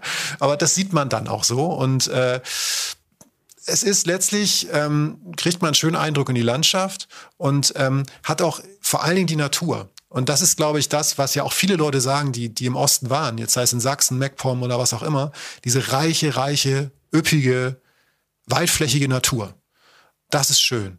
Und äh, an diesem Fluss lang zu fahren ist schön. Ich, ich habe dann auf dem Rückweg gehalten bei so einem, das war ganz cool, da war so ein Restaurant, ähm, also auf dem Rückweg in die Stadt, äh, wie hieß das? Ähm, Obermühle Görlitz oder so. Und habe da, ähm, das, das ist so ein, so ein klassisches Ding von Restaurant, worauf wir beide stehen, Michi. Ne? Also so, so oh, jetzt bin ich gespannt. Auf, ja, auf was stehe ich denn? Du stehst auf Slow Food Regionales, das direkt am Fluss mir schön aus Blick liegt und wo sich Leute Gedanken machen über das Essen. Aber, auch nicht, zu, aber auch nicht zu schickimicki. Das magst du ja auch okay, nicht so. Ja, ne? so. Okay. Und du sitzt da halt äh, auf so einem Balkon, hast so ein kein Wasserfall, aber weißt du, wenn das Wasser so eine Stufe hat und da so Wasser runterrauscht. Ne? Ich habe nicht genau verstanden, mhm. warum das in dem Moment der Fall war, aber du hast das Rauschen des Wassers gehabt. Ich habe selbstgemachte Nudeln gegessen. Ähm, da draußen turnte auf dieser Stufe turnte so ein Typ im Wasser rum relativ gut gebaut, recht jung, so irgendwie so, okay, was macht der da? Keine Ahnung, guckt da so zu, während ich da meine Nudeln schaufel. Und der steht dann drei Minuten später neben mir und fragt, ob er noch duschen soll, bevor wir uns ein bisschen unterhalten. Denn das ist tatsächlich der Besitzer gewesen dieses Restaurants äh, Jörg Daubner. Und der hat Koch gelernt, aber macht jetzt eher sowas, dass er gern mal so handwerklich im Wasser arbeitet und so und hat halt eben diese Görlitzer Mühle von seiner Familie übernommen. Ich will ja jetzt gar nicht zu weit ausholen. Was ich daran spannend finde, warum ich das sage, ist, das ist ein Typ, wie ich ihn ungefähr drei, vier Mal in Sachsen getroffen habe auf meinem Trip. Ein Mensch, der war jetzt Mitte 30 oder so. Der kommt aus Görlitz, der ist weg, weil er weg wollte hat die Welt gesehen, also in dem Fall tatsächlich, hat mal in Asien gearbeitet, hat seine Frau in Schottland kennengelernt, hat in Berlin gearbeitet und ist dann wieder nach Hause gekommen. Ne, hat in dem Fall einen Familienbetrieb übernommen und hat sich dann entschieden, halt zeitgemäß zu sein, nach vorne zu schauen, Slow Food, regionale, innovative Küche, jetzt auch nicht total abgehoben oder so, aber halt einfach gut und hat gründet, hat jetzt noch so ein Kollektiv für Landwirtschaft und Restaurants gegründet und so. Also macht gute Sachen, hat Bock auf Projekte. So. Und mit dem habe ich mich relativ lange über das unterhalten, was man ja auch äh, mit dieser Gegend, mit Sachsen und, und, und, so manchmal so verbindet, was auch in den Medien ist, halt die Leute, die eher rechtsgesinnt sind, die AfD-Wähler. Ich sage jetzt gar nicht, was ich davon halte, ich sage nur, was er sagt. Nämlich er sagt, das ist, ist nur das Symptom eines Problems. So hat er es benannt. Er sagt, es gibt wenig Arbeit, es gibt dort zu wenig Leute, auch weil vielleicht einiges schiefgelaufen ist. Es gibt da viel Vakuum, was gefüllt werden muss. Das kann man sowohl jetzt vom Platz her sehen, aber auch von den Ideen her und so. Und er sagt, es ist einfach die Frage, wie du das füllst. Und deshalb ist er da geblieben, beziehungsweise wiedergekommen. Er sagt, er tut es auf seine Weise mit guten Ideen, weil Girls diesen Platz für Möglichkeiten hat, den seiner Meinung nach Berlin zum Beispiel nicht mehr hat. Und das war seine Meinung. Er hat halt gesagt, das will ich machen ich will gute Sachen machen. Ich bin natürlich nicht rechtsgesinnt, hat er so gesagt. Ich will diesen Freiraum, diese Möglichkeiten, die mir Görlitz bietet, die Berlin seiner Ansicht nach, wie gesagt, gar nicht mehr hat, und er hat da gelebt und gekocht, die will ich für solche Sachen nutzen, wie, wie fast so ein bisschen landwirtschaftliche Kollektive, dass die kleinen Betriebe was davon haben, dass ich gutes Essen mache, dass ich irgendwie, dass ich Kultur fördere und so weiter. Fand ich total spannend. Ja, super. Ich glaube auch, dass das jetzt, ja, und da gehören wir noch so am Rande dazu, halt so die Generation zwischen, zwischen 30 und 50, dass man das, wenn man mit Leuten spricht, wenn man unterwegs auf Reisen, dass man gerade in ländlichen Gebieten, und ich weiß das auch zu Hause äh, bei mir aus der Pfalz, dass ähm, ganz viele Leute der Generation, die mal draußen in der Welt waren, wieder zurückkommen. Und ähm, ich glaube, das ist halt eine Riesenchance für so ein bisschen Regionen, die jetzt äh, nicht so geküsst sind. Also ich will jetzt nicht strukturschwach sagen, aber ähm, die jetzt natürlich nicht so pulsierend sind oder direkt an einer großen Stadt sind. Und das, äh, wenn man das als Chance begreift, wie er jetzt auch sagt, ne, diese ne, Berlin, ne, eine der hipsten Städte auf dieser Welt, aber es äh, bringt einem natürlich auch an Grenzen. Hashtag ähm, Wohnraum, ähm, Hashtag Mietpreise und Hashtag äh, Möglichkeiten. Und wenn du dann ähm, quasi rausgehst wieder aus, aus den Metropolen und startest halt irgendwo was, ähm, bringt es dir vielleicht viel und natürlich auch der Region viel. Und ich glaube, gerade bei Sachsen, wo ja das äh, Klischee einfach da ist. Das ähm, ist oft medial da, manchmal wird es natürlich auch durch Nachrichten auch wieder bestätigt, aber ich kenne auch ähm, zwei, drei Leute, bekannte Freunde von mir, die sind Sachsen und Sächsinnen, die natürlich auch immer sagen, und die stehen auch schon mit dem Rücken an der Wand oft, sagen wir sind 70, 80 Prozent nicht so, wie das Klischee halt da ist. Das darf man halt auch nicht vergessen. Ne? Also manchmal sind äh, die Lauten natürlich nicht die freundlichen, aber die sieht man dann. Und ich glaube, äh, ja, verschiedene Regionen, die über Jahrzehnte halt so ein Klischee, wo sie so ein Klischee aufgebaut hat, das ist oft zu Unrecht. Ja, und ich, an, anderes, anderer Aspekt zu dem Thema dieser ähm, Stadtführer, von dem ich sprach, der hat mir erzählt, er wohnt in der Innenstadt von Görlitz, in dieser wunderschönen, museumsartigen Innenstadt, Miete 100 Quadratmeter äh, in einem dieser Häuser, so ein Gründerzeithaus, 420 Euro kalt. Also das ist, er meinte, die Miete ist jetzt hab, ein paar Jahre äh, hab alt. Ich das, Habe ich das richtig ja. gehört? Ja, no shit. 400 Quadratmeter, 420 Euro kalt. Er meinte, das ist jetzt schon ein paar Jahre alt, die wohnen da schon länger. Ne? Aber ja. das ist natürlich trotzdem wahnsinnig, das ist ja die Hälfte von dem. Ja, was, krieg, ne, kriegst das, ja in Düsseldorf oder in Hamburg, ja. in München nicht mal ein WG-Zimmer. Ne, kriegst du eine Besenkammer für, ja. So, also wenn du Glück hast, ohne Besen. Ne? Und dann wird's ja interessant. Wo gehen die kreativen Leute hin? Wo, nicht, wo du mhm. nicht viel Geld brauchst zum Leben, weil die kreativen Leute manchmal, also andere Prioritäten haben als die Leute, die halt irgendwie sofort auf Geld gehen. Und es war jetzt sehr banal ausdrücken. Ich kriege das jetzt in der Komplexität hin, aber das ist ein total spannender Ort. Er sagt natürlich auch klar, hier gibt es wenig Arbeit. Muss man auch sehen. Aber klar, es kommt jetzt mobiles Arbeiten. Ne? Also was kann man machen, wenn man remote arbeiten kann, wenn man nicht jeden Tag ins Büro muss, ne? wenn Dresden eine Stunde weg ist. Da, fang ja, da kannst du ja Gedankenspiele drumherum bauen. So, weißt du, mhm. mit der Lebensqualität, die da auf dich wartet. Lange Rede, kurzer Sinn. Also am Ende gab's Windbeutel, mit Erdnusscreme, die selbst gemacht ist. Mega. Ja, also um einfach mal das mal wieder auf meine Ebene zu holen. Da, die, er meinte so, ja, nimm den Windbeutel. Ich so, Alter, ich hab, kann nicht mit, nimm den Windbeutel. Und dann gab es einen Windbeutel mit. Die Windbeutel gab es irgendwie ganz oft an vielen Orten in Sachsen. Aber da mit Erdnusscreme war schon geil. Das war geil. Das Windbeutel, also da drin war nicht dieses Weiße, was so drin ist, sondern, nee. sondern Erdnusscreme. Erdnusscreme, mega geil. Super geil. Wow, ähm, Habe ich kleiner, nie gehört. Äh, total geil. Und äh, kleiner Tipp, also sie haben täglich wechselnde Gerichte. Ich bin mit dem Fahrrad zurück in die Stadt. Kleiner Tipp noch, ähm, um das einfach nochmal abzuschließen, das, dieses Kapitel. Es gibt so ein Ticket, so ein öffentliches Nahverkehrs, äh, ÖPNV-Ticket. Das heißt Euro-Nice-Ticket. Das Euro-Nice-Ticket. Für aktuell, glaube ich, 16 Euro pro Person. Als Gruppenticket geht das auch. Und das ist für drei Länder. Das ist für Polen, Tschechei und Deutschland. Also natürlich nicht für die ganzen Länder, aber für die Region. Stell dir mal vor, du kannst mit dem Regionalticket für 16 Tacken am Tag, beziehungsweise aufpumpbar zum Gruppenticket durch drei Länder Europas reisen. Wie geil ist das denn? Das Einfach mal so, bumm. Ne? Das ist gut. Das ist, das ist genauso gut wie ein Windbeutel mit selbstgemachter Erdnusscreme drin. Aber genug von all dem, Michael. Jetzt kommen wir, glaube ich, zu einem Höhepunkt dessen, was du mit mir bei Reisen, Reisen erleben durftest. Jochen, ja, ja, Jochen Ui. geht ins Kloster das, ähm, da, da bin ich jetzt ja wirklich gespannt, weil das für mich halt, also ich ja jetzt jemand bin, der schon das ein oder andere Mal, es ist schon mal passiert, dass ich einfach zu viel rede. Also ich ja. bin ja da reflektiert, dass ich ja gerne und viel rede und dann auch manchmal vielleicht auch zu viel und äh, zu schnell und zu unverständlich und dass mir das auch Spaß macht, äh, Kommunikation. Zu viel. Und ja, einfach zu viel. Danke, mein Freund. Und da ist natürlich das Kloster, also von dem Punkt her schon mal ähm, Feindbild wäre jetzt zu viel, aber ein Ort, wo ich äh, eher Angst davor habe. Dann ähm, habe ich ja ich persönlich jetzt mit äh, Kirche nicht so viel am Hut. Und ähm, ich habe gar nichts gegen Glauben. Äh, finde das immer so eine Privatsache, mit Kirche nichts am Hut. Deshalb steht ja bei mir immer, wenn ich das Wort Kloster höre, tolle Gebäude, immer ganz nett, aber da drin dann zu sein und vielleicht mal zu leben oder einen Tag oder ein Wochenende zu sein, davor habe ich ganz schön Respekt. Ähm, ich glaube, man kann, man kann definitiv vor dem, vor dem Leben Respekt haben, dass man da dauerhaft führen würde. Weil das habe ich da gelernt, dass, dazu komme ich gleich, das ist echt was anderes. Gerade zu dem, was wir Schnösel machen. Also wir so Medienpimmel, weißt du, so, so Typen, die irgendwie naja, wie du es gerade umrissen hast. Eigentlich nichts gelernt haben und ähm, viel reden. Genau, kein Nagel die Wand hauen können, aber ein bisschen rumlabern. So, ja.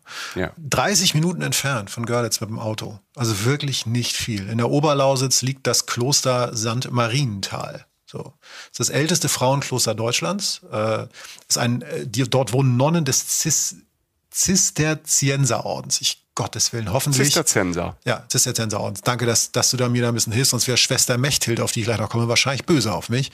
Ähm, ich habe versucht, das Zu hier Recht. vernünftig- Ja, zu Recht, zu Recht. Erstmal, erstens für uns als und mich wieder als naiven Durchkleider, es ist wunderschön im Neißetal gelegen. Wieder an diesem Fluss, wunderschön. Du fährst von der Bundesstraße ab, fährst ein paar Meter so einen Schotterweg runter. Da gibt's einen Parkplatz außerhalb des äh, Kom Gebäudekomplexes und du gehst halt zu auf so ein hauptsächlich weiß und so ein bisschen orange ummauertes, äh, relativ, doch wirklich großes äh, Gelände. Ja, weiße, so weiß-orangene Mauern, rote Dächer, manchmal so hellgrüne Türme. Klingt ein bisschen absurd, aber passt sehr gut zueinander. Unglaublich schön restauriert wieder und halt groß. Und wenn du durch die Klostermauern gehst, hast du erstmal kein Netz mehr. Fand ich ganz, ich glaube, das Sehr war keine gut, Absicht, aber es gut. war einfach so. so. Ich so, ups, da fehlen 38 Balken. So, Handy, Handy weg.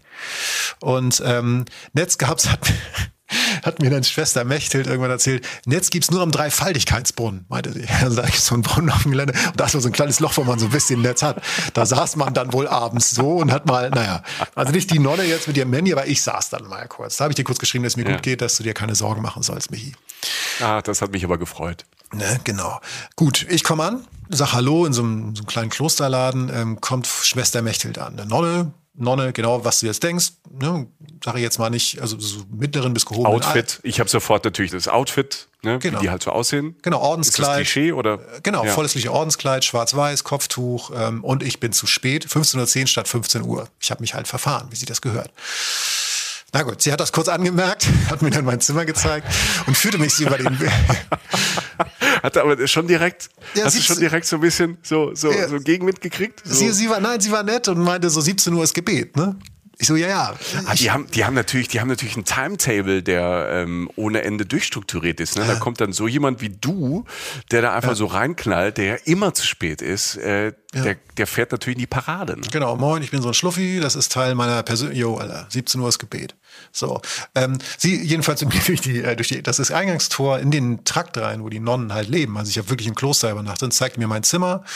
Also um mich dahin zu führen, führt sie mich halt über den Platz, durch das Tor, in das Gebäude, so lange Gänge, Stein, kühl, hallend, ne? Also so richtig so schwerer Stein, wie man sich das halt so vorstellt, im Sommer schön kühl, ne? Durch schwere Türen und Zimmer, ja, spartanisch. Ne? Also erwarte jetzt kein Luxus. Kleines Bad, das war modern, aber sonst halt wirklich einfach ein spartanes Zimmer, äh, ohne Fernseher natürlich, ohne alles, ein kleiner Schrank, irgendwie Blick auf den Innenhof. Und vor allen Dingen Ruhe, Meister. Ruhe. Also Ruhe. Nicht ein bisschen Ruhe, sondern Ruhe. Ne? Gar nichts. Ja, da muss man mit umgehen können. Mit Ruhe muss man umgehen können. Ne? Ich konnte das in dem Moment sehr gut. Also ich glaube, auf Dauer ist das eine Herausforderung.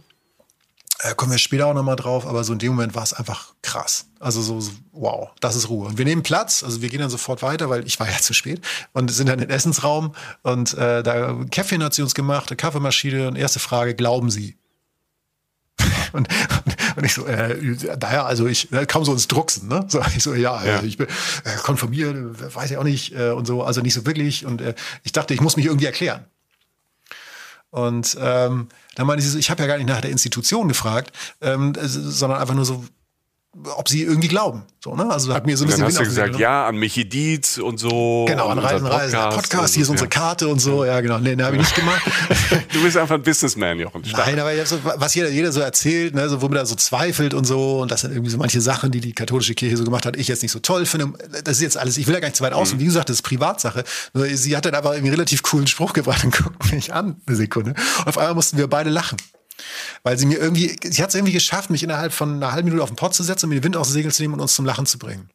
Und es ging ihr nie, nie um Personalien in der Kirche, um Religionszugehörigkeit, nur ums Glauben an sich. Und, und was ich sagen will, das war der Startschuss von 24 Stunden, die zum einen ich in diese Welt abgetaucht bin, wirklich abgetaucht bin, kommen wir gleich noch zu, ähm, aber halt auch wundervolle Gespräche zu führen mit dieser Frau die unglaublich lustig, warmherzig und, und, und interessiert war und auch offen und voll. Also alle Menschen, die jetzt alle Nonnen, sozusagen, alle Leute, die diesem Leben nachstehen, werden sagen, natürlich, was redet der Typ? Das muss man doch gar nicht sagen. Ich sage es jetzt trotzdem, die voll im Jetzt steht, die komplett informiert war, die, die irgendwie mich auf Sachen angesprochen, mit der ich mich einfach auf Augenhöhe unterhalten wollte. Nur sie hat eine wahnsinnig spannende Sicht auf die Dinge. Auch wenn wir sie gar nicht hm. geteilt mhm. haben. Also war einfach total interessant. Ich bin 24 Stunden in diese Welt abgetaucht. Wir haben in, den, in, den, in dem Kloster ähm, St. Marienthal haben in den Hochzeiten 50 Nonnen gelebt. Jetzt sind es gerade neun oder zehn oder so. Ja? Also will sagen, erstens nur Frauen, nur Nonnen. Zweitens, ähm, es sind jetzt nicht gerade die Hochzeiten der Kirche. Das heißt, sie haben Nachwuchsprobleme. Warum? Dazu kommen wir halt jetzt. Das ist nämlich ein sehr weiter Weg, Nonne zu werden und da zu leben. Nur mal kurz, um das zu weisen, Schwächter Mechel, diese wundervolle Person, verlässt dieses Gelände, dieses Klosters, das zwar relativ groß ist, aber auch jetzt sicherlich nicht weltgroß oder so. Und also das Gelände und ein paar umliegende Waldstücke eigentlich fast nie. Es sei denn, sie muss zum Arzt. Ihr Leben besteht aus Gebet, Lesung und Arbeit, sagt sie. Also siebenmal am Tag beten. Vier oder fünf Uhr geht's los. Ich habe um vier, 19 Uhr das letzte Mal. Ne? Ähm, ich gehe jetzt nicht. Ja, harte Ansage. Also es, ähm, davor, ähm, wie gesagt, also wenn jemand so den Weg für sich findet, das so zu tun, so zu leben, da den Sinn findet, da habe ich ja, ähm, das ist ja in verschiedenen Religionen bis hin zum Zen, finde ich das ja immer faszinierend. Also ich will ja auch da immer mehr wissen, auch wenn ich mir nicht vorstellen könnte, jetzt so zu leben, wie äh, die Nonne Mechthild, ne? Mechthild, ja. Schwester Mechthild. Mechthild. Können wir das nicht, ja. können wir das nicht vorstellen? Nee, ich, ich auch nicht, weil dir irgendwann klar wird, je länger du redest, ähm, wird dir klar, was für eine Entscheidung das ist. Weil wir reden ja nicht davon, dass die das ein Jahr macht, sondern bis sie, bis ihr Leben endet. Das ist so. Das ist Das Fakt. ist ihr Leben. Ne, die entsagt so gut wie allem, was wir jetzt so mit der modernen Welt verbinden. Gesagt, steht voll im Jetzt, aber sie lebt eigentlich nur für den Glauben sozusagen und ist ganz oft allein. Nach diesem 19 Uhr Gebet zum Beispiel ja, darf die gar nicht mehr reden. Die redet mit ihren Schwestern, mit ihren neun, ich glaube, es waren jetzt neun, Entschuldigung, nach draußen, wenn ich jetzt statt neun, zehn, oder wenn es zehn waren, Entschuldigung. Es sind auf jeden Fall eine überschauliche. Wir verzeihen dir, wir vergeben ja, ich, dir. Danke. Ähm, auch da wird nicht die ganze Zeit geredet. Unter denen. Das ist ja ihre Lebensgemeinschaft. Das sind die Menschen, mit denen sie lebt. Aber da wird auch nur pro Tag ungefähr eine halbe Stunde abseits der Gebete miteinander geredet. Und man braucht insgesamt rund drei Jahre, um überhaupt rauszufinden, dass beide Seiten, sowohl das Kloster als auch die angehende Schwester oder Nonne, rauszufinden, ob man das überhaupt kann, ob man das will. Ne, also sie hat da von einer Person erzählt, die das immer vorhatte, eine Frau, die sie auch gut kannten, die streng gläubig ist und sich wahnsinnig darauf gefreut hat, die hat das nicht geschafft. Der war es irgendwann zu hart, dass sie halt einmal nur eine halbe Stunde am Tag untereinander reden würden und dass du bleibst bis zum Tod mit diesen selben Frauen und selbst an Weihnachten ist es nicht so, dass jetzt das ist ein christliches Fest, gibt es ein paar andere Abläufe, aber da gibt es auch nur einen kargen Imbiss und dann sind alle auch abends auf dem Zimmer allein. Und was hat sie dir denn, das, da sind äh, Nonnen wie Menschen natürlich auch unterschiedlich, was hat sie dir denn erzählt, weil du sagtest ja, sie ist so, so ein fröhlicher, lustiger Mensch, warum das für sie so erfüllend ist? Ich, ich glaube, das kann man, ähm, das kann man nicht komplett in Worte fassen, aber ich glaube, die Geschichte, die Geschichte von ihr, ähm, die erklärt das so ein bisschen vielleicht. Und ich habe sie gefragt, ob ich die erzählen darf, weil wir uns ja auch beide übereinander unterhalten haben. Ne? Man erzählt dann ja viel von sich und so. Und, ähm, und sie hat gesagt, das ist okay. Deshalb, äh, weil ich würde jetzt mal ganz kurz so ein bisschen ausholen und mal kurz von ihr erzählen, ein, zwei Minuten. Was Schwester Mechthild für mich auch unter anderem so interessant gemacht hat und was es ihr, glaube ich, auch, warum sie mich auch so gekriegt hat und auch mit mir gut umgehen konnte. So, ne? Der Medienschluffi aus Köln, der auch mal ein bisschen was erzählen will.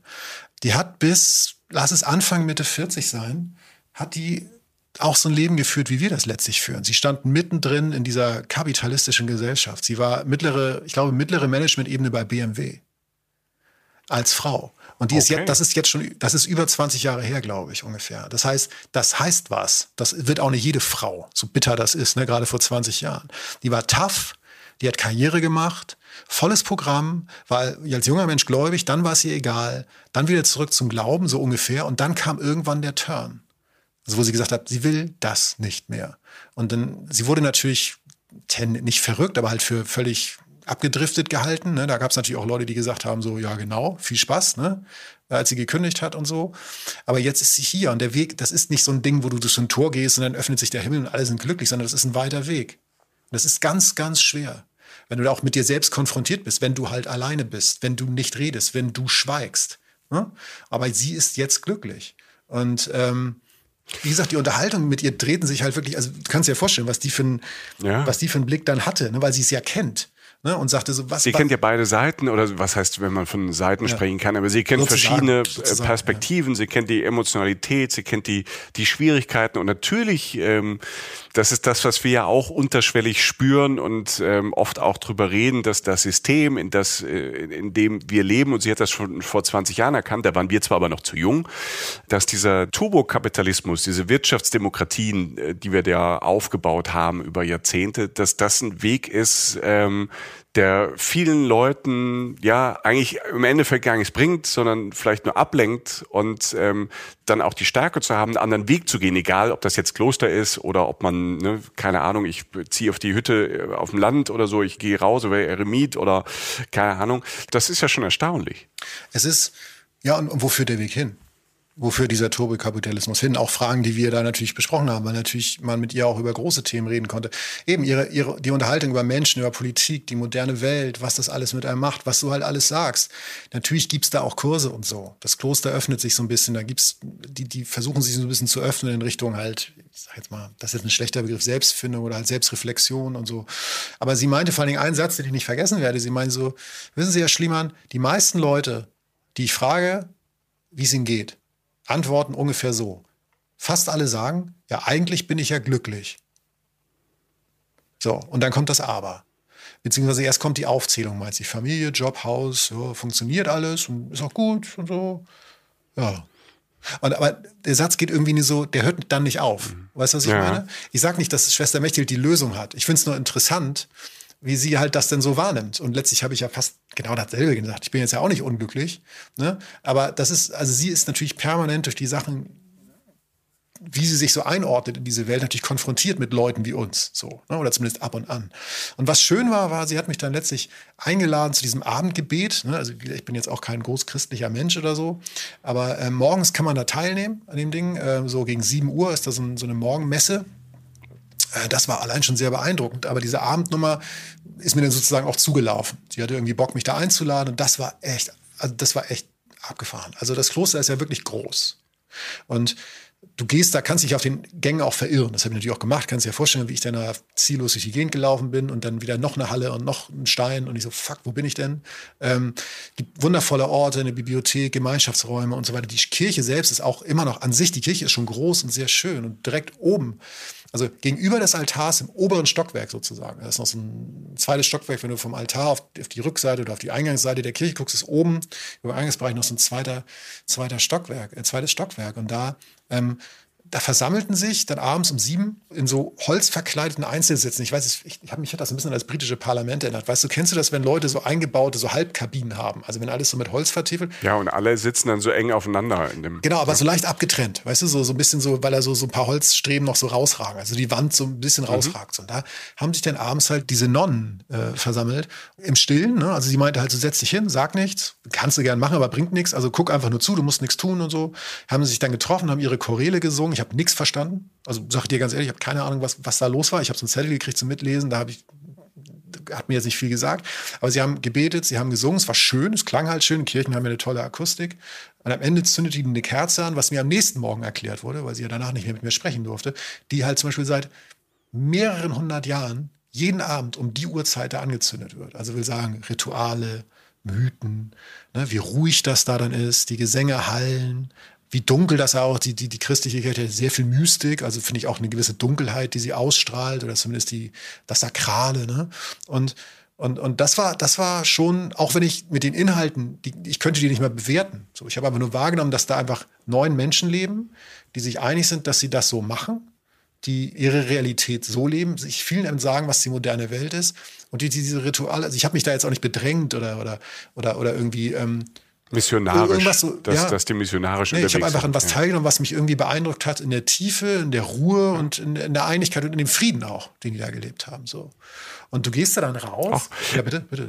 Ja, ja, ich fühle mich da gerade so rein. Ich finde das ja auch ähm, spannend, ne? Also das, das mal zu fühlen, das mal zu erleben. Und ähm, ich finde, so Gespräche mit äh, solchen Menschen, die regen ja auch an, also sofort. Es gehen ja sofort ähm, so, so Ebenen und Welten auf. Ähm, im Kopf und die ja auch mit, mit Reisen auch zu tun haben. Ne? Also das ist ja, wir als ähm, Reisende sind ja auch ähm, ständig unterwegs, um neue Dinge zu entdecken, inspiriert zu werden. Und das ist ja auch, das hat ja auch irgendwie auf der einen Seite so Nachteile, wie könnte man sagen. Ne? Wir als Reisende wollen es auch, ne? Mechthild verlässt nie dieses Kloster ne, und ist damit zufrieden. Und wir Reisende haben halt diese unbändige Lust oder suchen nach Neuen, nach Abwechslung, nach Ablenkung, wenn man es jetzt mal böse sagen würde. Auf der anderen Seite ist es natürlich auch ähm, gerade das Reisen und äh, wie gesagt, das muss ja nicht immer am Ende der Welt sein, es kann auch schon das nächste Dorf sein. Das Reisen ermöglicht ja auf der anderen Seite auch äh, Begegnungen oder neue Perspektiven, die zum Nachdenken anregen. Also deshalb finde ich das spannend, wenn man so Menschen trifft, die ja genau das Gegenteil machen von uns, wie das dann so von den Perspektiven halt clasht und man sich natürlich dann trotzdem irgendwo trifft ähm, und dann wieder auseinandergeht, aber mit Eindrücken von der anderen Seite, aber natürlich wieder sich so entlässt in seine sehr, sehr unterschiedlichen Leben. Ja, und ich habe dann irgendwann so gemerkt, ähm, weißt du, worüber reden wir hier in diesem Podcast? Warum reisen wir? Genauso wie du gesagt hast, witzigerweise nochmal da draußen, wir haben uns nicht abgesprochen, wirklich, weil du weil es jetzt sagst. Wir reisen, ich habe das immer gesagt, ich reise unter anderem, um andere Realitäten kennenzulernen. Wie leben andere Menschen? So. Das möchte ich wissen. Ich bewerte das nicht. Ich muss, ich muss auch nicht so leben. Aber mich interessiert das, wie man das Leben auch leben kann. Das ist eine der Sachen, die man lernt beim Reisen. Und das ist da passiert. Schwester Mechthild lebt anders als ich und ich verstehe nach einem Tag, warum sie das tut. Und ich sehe, dass sie es friedlich tut und dass sie es nachhaltig tut. Nachhaltiger als ich als fast jeder, den ich kenne. Die lebt da, die baut da ihren Kram an. Natürlich kaufen die auch mal ein, aber die verbringen ihre Arbeit mit, mit Gartenarbeit, mit dort leben. Die haben da, ähm, da ist eine, ähm, äh, da ist ein Heim für Menschen mit Behinderung angeschlossen. Das heißt, es hat einen Anstrich vielleicht von einer sozialen Einrichtung. Also da gibt es Seminare für junge Leute und so. Da wird Leuten geholfen muss ja nicht alles gut sein. Also nicht alles gut sein in der katholischen Kirche oder was auch immer. Ich habe einfach nur Menschen getroffen, die, die ihren Weg gesucht haben, die gesagt haben, ich möchte nicht so leben wie die Masse der Menschheit. Ich sehe, dass das vielleicht nicht irgendwo hinführt. Das ist ein krasser Weg, aber das sind ein paar Leute, die haben auch Nachwuchsprobleme, nochmal. Ähm, aber es ist einfach interessant. Es ist eine andere Art zu leben. Und deshalb fühlte ich mich auf dieser Sachsenreise ja bizarrerweise, klar, sieben Stunden Anreise mit der Bahn und so, unglaublich weit weg. Also ich fühlte mich in dieser, als ich aus dem Kloster rauskam, dachte ich, wäre eine Woche da gewesen. Nicht, weil es so schlimm war, sondern weil es so tief war und so anders war. Und ich weiß noch, wie ich aus dieser Kirche rausspazieren bin, nach, diesem, nach dieser kleinen Messe, ich glaube, das ist das Wort dafür, also in dieser kleinen Abendandacht. Und es war ja wirklich schön. Ne? Wie gesagt, ich habe nichts verstanden, so als war irgendwie ein Konzert, das erste Konzert auf Englisch, und man versteht ja kein Wort, findet es trotzdem irgendwie gut. Ähm, und das hatte eine wunderschöne Stimmung, eine friedliche Stimmung, eine mystische Stimmung. Und dann gehe ich selber da raus, weil, wie gesagt, die reden ja da nicht mehr und suche so meinen Weg und die Sonne geht so langsam unter. Ich bin dann auch auf aus dem Gelände raus, auf so einen Weinberg, das ist ein ganz kleiner Weinberg, der östlichste, kleinste Weinberg Deutschlands oder so, kürt er äh, nennt er sich sogar. Er hatte so einen Blick über dieses komplette Kloster, wie die Sonne unterging und ein paar Weinberge da auch noch im Tal, die Neiße floss da lang. Ähm, jo, geht schlimmer, weißt du, und dann gehst du halt auf dein Zimmer, dein spartanisches Zimmer, bist eh durch, weil du so viel erlebt hast, weil so viel in deinem Kopf abläuft und schläfst. Und das war bis dahin schon super interessant. Und äh, die Ruhe werde ich nicht vergessen. Und ich werde auch nicht vergessen, morgens um 7 Uhr, um 6.30 Uhr aufzustehen, um 7 Uhr beten zu gehen, weil natürlich fast wieder zu spät, du kennst mich ja. Frühstück. Ja, vor allem weiß ich, wie du morgens um die Uhrzeit aussiehst.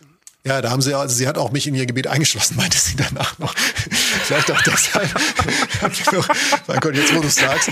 Ja, also vielleicht auch einfach nur unseren Podcast, ich weiß nicht, keine Ahnung. Aber ähm, das stimmt, das hatte sie auch noch gesagt. Aber auf jeden Fall nach, nach dem Frühstück dann, das natürlich auch dann relativ spät war, um acht oder so, äh, haben wir dann ja. noch eins dieser tollen Gespräche geführt. Ne? Und da ging es dann auch um Klimawandel, um, weil auch gerade das die Zeit war, in der dieses Unglück in NRW und in, in also in Westdeutschland passiert ist, ne, die Unwetter ähm, in der Eifel und so. Und sie meinte, also das ist ihre Meinung, nochmal, ich sage hier nichts Allgemeingültiges, aber sie meinte so, wissen Sie, in den ältesten Schriften der Bibel steht schon, immer wenn der Mensch sich über Gott erhebt oder sich zu Gott macht, geht irgendwas richtig, richtig schief. Also sinngemäß, der Mensch wird die Welt zerstören, wenn er so handelt.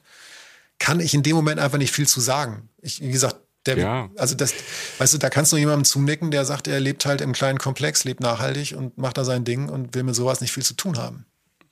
Sorry. Und die hatten auch das Hochwasser da. Da waren Markierungen an dem Kloster, wie hoch das nice Hochwasser war.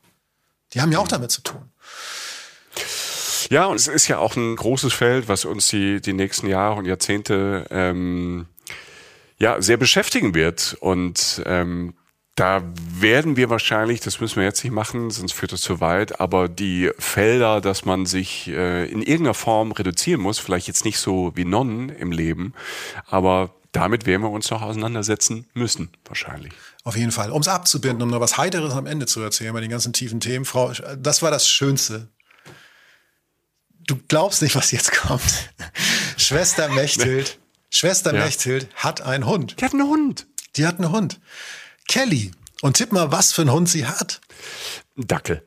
Nein. Da habe ich wusste, dass du sagst, weil ich ja einen Dackel ich, habe. Ich dachte natürlich an Arne, ne? an, deinen, an deinen Hund. Und ja. ich habe natürlich sofort so die Love Story im Kopf, dass du zurückgefahren bist äh, von, von Sachsen nach Köln. Du hast direkt Arne eingepackt, wieder dorthin ins Kloster. Die zwei haben sich kennengelernt, haben noch Kinder gemacht. Nee, nicht im Kloster. Sorry. Aber die haben sich Gott, total gut verstanden und Hundeliebe. Und wir haben jetzt Bilder, die auf Instagram posten, aber sowas dann doch nicht. Nein, äh, leider nicht, sozusagen. Jetzt, wo du sagst, wäre auch geil gewesen. Ja. Nein, äh, Frau äh, Kelly, also der Hund von Schwester Mechthild, ist ein Schäferhund. Oh.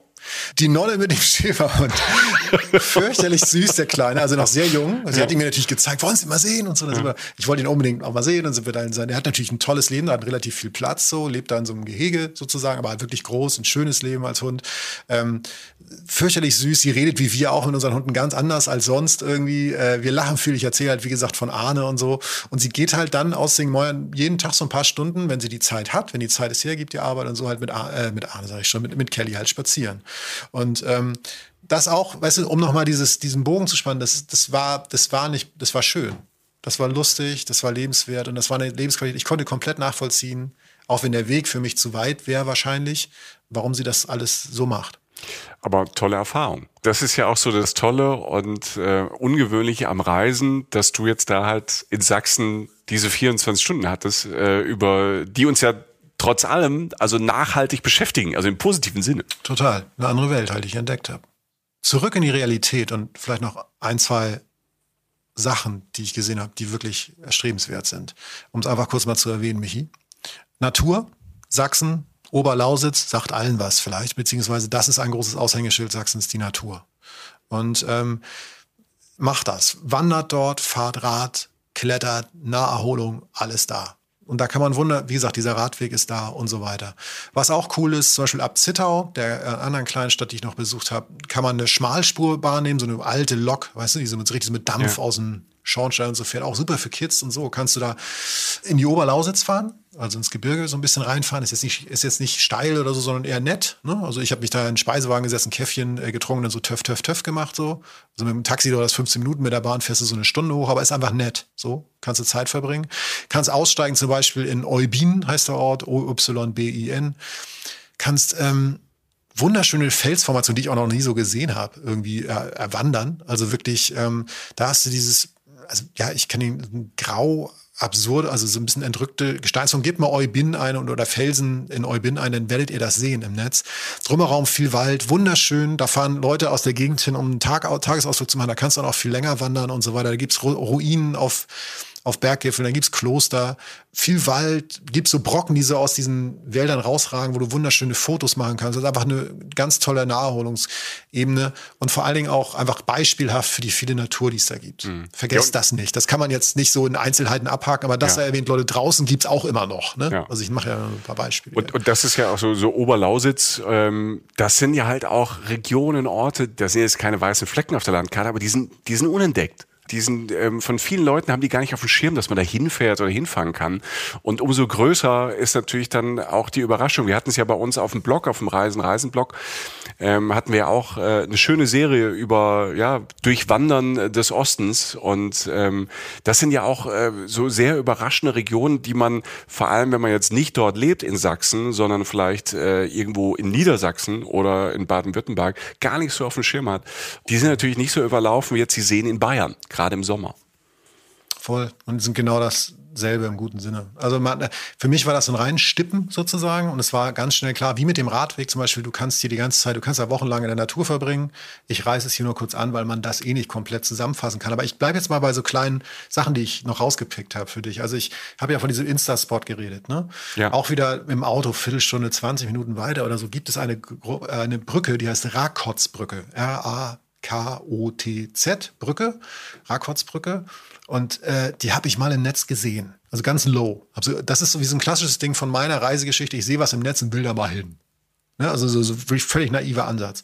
Und diese Brücke, wenn man Rakotsbrücke, wenn man das ähm, googelt oder im Netz einfach mal sucht, dann, dann kriegt man das oder nicht. Es ist ein total abgefahrener Ort. Du hältst Auto ganz entspannt einfach an der Straße, ein äh, paar Meter also auf so einem großen Sammelparkplatz oder so, denkst noch nichts Schlimmes, zahlst irgendwie einen Park, Parkometer zwei Euro ein und gehst halt diese paar Meter ähm, in den Rhododendron Park Kromlau, so heißt der, Rhododendron Park Kromlau. Der ist ohnehin ziemlich schick, aber dann ist da dieses Ding. Diese Brücke meinst du? Diese Brücke, ja. Du stehst an so einem See, spiegelglatter, ruhiger See, kleiner See. Und so in der Mitte des Sees, der so oval geformt ist, geht eine viel zu steile Steinbrücke über, über diesen See rüber. Also die ist eigentlich ein Halbkreis. Wenn man ein bisschen länger guckt, denkt man so, okay, die ist eigentlich so gebogen wie ein Halbkreis. Also eigentlich zu steil, um sie zu gehen. Da geht auch keiner ah, rüber. So, ja, ja, ja, ja. Ist ein, ist ein Kunst, Ali ist ein Kunstobjekt gewesen. Da der See, zumindest auch als ich da war und auch ganz oft, weil es da auch relativ windgeschützt ist, spiegelglatt ist, spiegelt sich diese Brücke und ergibt einen Kreis mit dem Spiegelblick im See. Ich kann mich an das Bild erinnern. Ja, ich habe das Bild auch schon gesehen. Es ist, ist halt äh, fantastisch. Ne? Also habe ich glaube ich auch schon in der Geosaison gesehen oder in irgendeinem Magazin, wenn es auf so einer Doppelseite halt einen Profi fotografiert hat oder Jochen Schliemann, mhm. äh, sieht es halt so nicht real aus. Auch wieder wie so eine Filmkulisse. Ne? Ja, also ein Märchenfilm. Ja, genau Märchen, genau Märchenfilm. Und dann auch, wenn also ich war nicht da, als der rote Dendron geblüht hat. Das will ich mal sehen, wie das dann aussieht. Und zu jeder Tageszeit sieht die toll aus, weil die Sonne anders einfällt. Das ist, das ist ganz interessant, wie Natur dann auch ein Kunstwerk verändert. Da sind dann noch so abstrakte Steinformationen noch im Wasser und so. Man kann da wirklich schöne Stunden verbringen, geht da einmal rum. Manche sagen auch übrigens Teufelsbrücke dazu, weil angeblich nur der Teufel in der Lage gewesen okay. wäre, so etwas zu bauen. Also so, ja. Ist das was ganz Altes oder woher kommt diese Brücke? Ja, das ist so 1860 fertiggestellt oder so. Nach zehn okay. Jahren Bauzeit vom Typen, der heißt Friedrich Hermann Rötschke. Und der hat halt dieses, diese Idee gehabt. Ne? Das ist der Künstler dahinter und mhm. hat das bauen lassen. Und ich finde es wunderschön. Es ist halt, es ist, man kann da eine schöne Stunde oder zwei verbringen. Man kann den See kurz umrunden. Das geht fürchterlich schnell. Das aus ganz vielen verschiedenen Perspektiven ganz viele, viel zu viele Fotos machen. Morgens und abends sieht sie anders aus. Im Frühling, Herbst und Winter garantiert auch. Es ist ein perfekter Ort für einen Heiratsantrag. Ähm, ich fand es fast eher surreal. Ähm, und man versucht das so im Kopf zu kriegen. Diese Orte, bei denen man so steht und denkt so, was ist das? Ich gucke jetzt noch mal hin. Aber ich gucke noch mal, ein Foto geht noch. Weißt du, so ein Ding.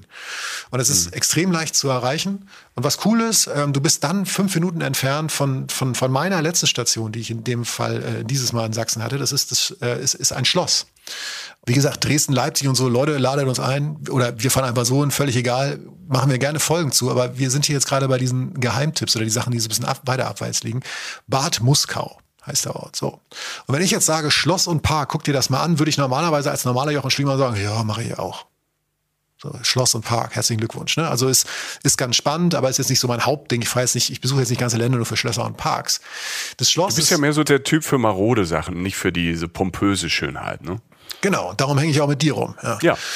Und, und äh, das. ja, die, zum Glück gibt es viele Leute, die auf maroden Charme stehen. Also. Ja, ja, ja, genau. Ähm, das, äh, das Schloss äh, gehört einem gewissen Hermann von Fürst Pückler, gehörte. Fürst Pückler, Fürst schon mal Pückler? gehört? Ja, klar, hier ist das nicht das Eis. Genau, Alter. Und jetzt sind wir wieder am ah, jetzt, Das, das ist natürlich die Brücke. Jetzt, so haben sie dich gekriegt. Du hast das gelesen und hast gesagt, Schloss habe ich keinen Bock, aber da gibt's Eis. Deshalb Ohne Scheiß. Ohne Scheiß. Ich habe Eis gesagt, die so, alles klar, der kriegt das Eis. So, ne? äh, nee, aber nein, ich bin dahin und habe es mir angeguckt, auch wegen des Eises sozusagen. Und Bad ja. Muskau selbst ist ein kleiner Ort. Kannst mhm. auf dem Marktplatz abends sitzen, kannst ein Bierchen trinken, ist ganz schön, schöne Sommerstimmung. Da gibt's auch ein, ein, Hotel und so noch, wo man pennen kann.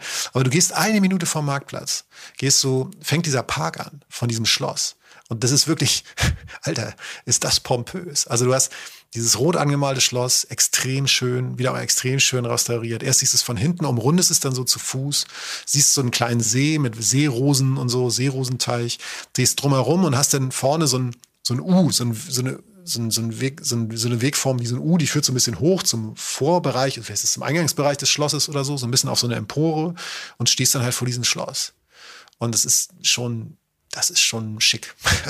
Da, da, würde ich wohl eine Nacht verbringen. Habe ich natürlich nicht, aber es kostet wahrscheinlich auch mehr als 420 Euro, den, äh, die 100 Quadratmeter deiner Wohnung zu haben. Ja, 428 wahrscheinlich. Ja, okay. Ja, warm. Nee, aber, ähm, aber es ist äh, wirklich ein wunderschönes Schloss. Und das Spannende an diesem Schloss ist, es hat eine riesige Treppe von dieser Empore runter in den Park rein. Und die Treppe mündet, finde ich, fand ich immer noch beispielhaft rückblickend auf dem Rasen.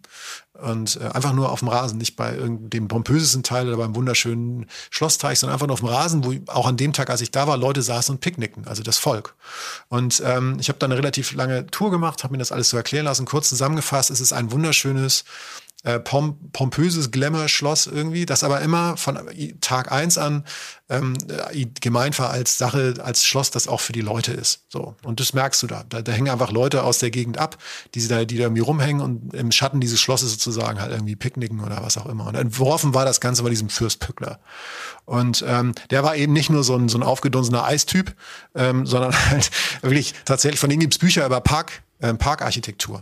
Also der Park ist wirklich spannend. Du hast also so Sichtlinien im Park. Du siehst überall in dem Park, siehst du das Schloss. Du siehst immer von dem Park aus, siehst du nie abgeschlossene Ecken, sondern siehst immer in die nächste Ecke des Parks rein. Und das kannst du auch, weil dieser unglaublich groß ist, dieser Park. Und der geht wieder, liegt in Deutschland und in Polen.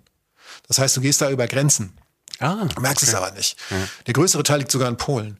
Und, und das Spannende ist halt, egal wo du da bist, du kannst damit, also ich bin, wie gesagt, nicht so der Parktyp, aber eigentlich rückblickend kannst du ein Wochenende verbringen, kannst du diesen Park erkunden, allein schon wie der gebaut ist, wie schlau der das gemacht hat. Es gibt, wie gesagt, so Lehrbücher von dem, wie, wie man Parks baut und wie man die anlegt und so weiter. Und das, das Schöne war, dieser Führer, der Parkführer, den ich da hatte, ähm, wieder ein guter Führer gewesen, hat auch erzählt, dass es fast ein Naturreservat ist. Der hat da mal Wildschweine gesehen, der sieht da Hirsche kämpfen morgens, weil das so groß ist, weil das so naturnah ist und so weiter.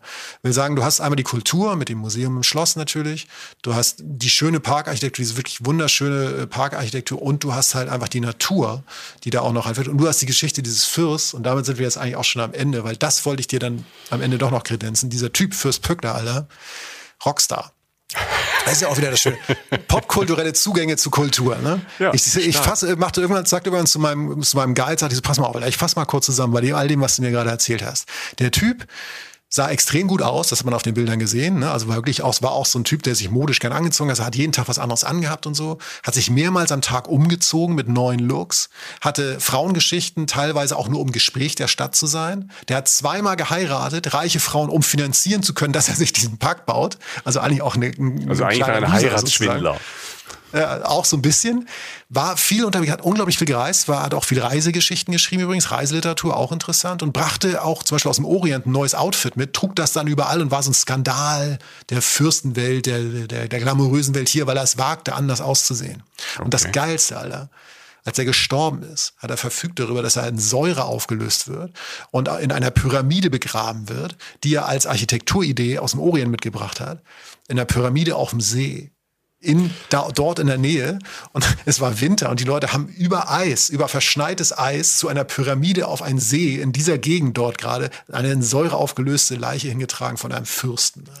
Das ist Rock'n'Roll, wenn du mich fragst. Also ich google jetzt gleich nach ähm, einer Biografie von diesem Mann. das klingt ja total spannend. Und wenn es die noch nicht gibt, dann schreiben wir das Teil. Irgendwann mal nachts, wenn wir mal Zeit haben. Das klingt jetzt total abgefahren. Mann, Mann, Mann. Also äh, Sachsen, was mich ganz schön überrascht überrascht. Äh, wir sind von George Clooney über ähm, Windbeutel mit selbstgemachter Erdnusscreme zur Nonne mit dem Schäferhund in fantastischer Natur durch die Oberlausitz und am Schluss äh, haben wir noch den Typen, der das derbe Eis erfunden hat, der sich in äh, Säure aufgelöst hat. Ähm, am Ende ähm, sind wir eine ganz schöne Achterbahn gefahren. Ja, und der war Rockstar und sah verdammt gut aus. Und, äh, und nee, was? Und das Eis war auch gut. Witzigerweise ja. war es gar nicht immer nur Schoko, Erdbeer und äh, Vanille, sondern waren auch irgendwie waren früher andere Sorten. Aber das Eis war auch lecker. Und als ich da dann so saß mit meinem Eis so in diesem Park vor diesem wunderschönen Schloss, dachte ich eben das, was du sagtest. Ich hatte fast nichts davon auf der Kette vorher und, und, und fand's, fand's toll. Und äh, wie gesagt, eine Reise mit Tiefe, mit Spaß, mit, äh, mit Popkultur, mit einem crazy Dude am Ende und tollem Eis, aber auch einen wunderschönen Park. Also ja, ich, ich tut mir leid, ich, ja. ich kann nicht meckern. Das nächste YouTube-Album heißt Sachsen Baby. Ne?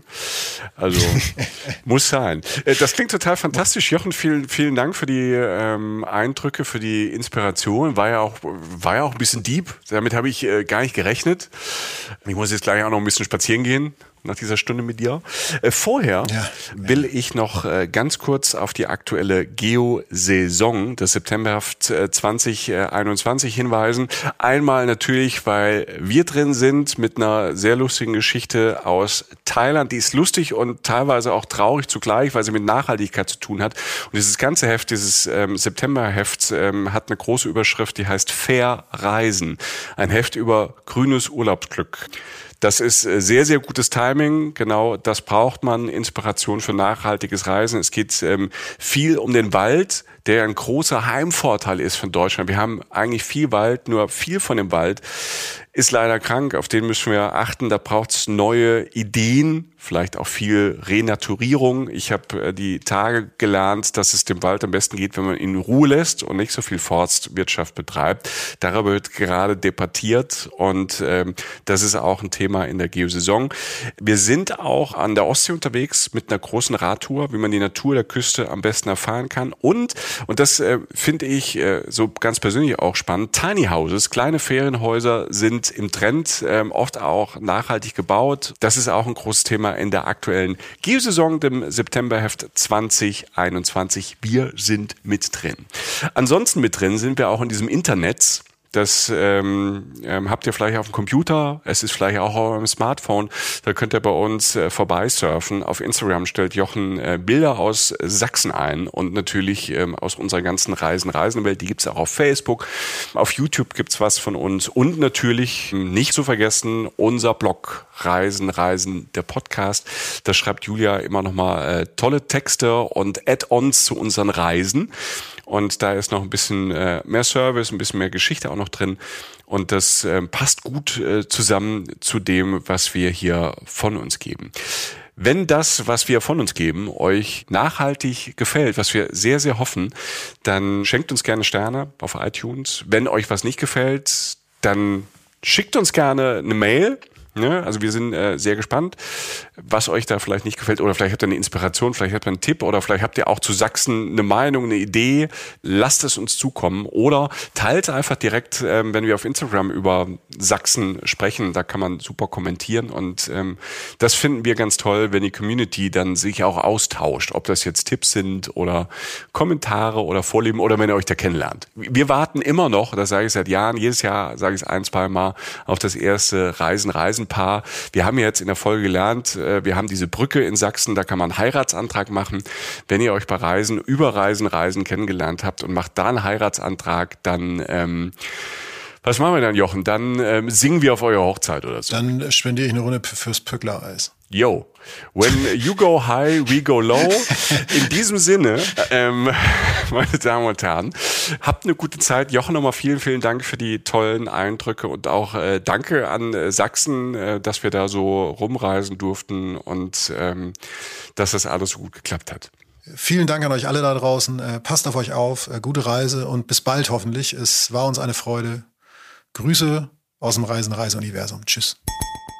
Reisen, Reisen der Podcast mit Jochen Schliemann und Michael Dietz.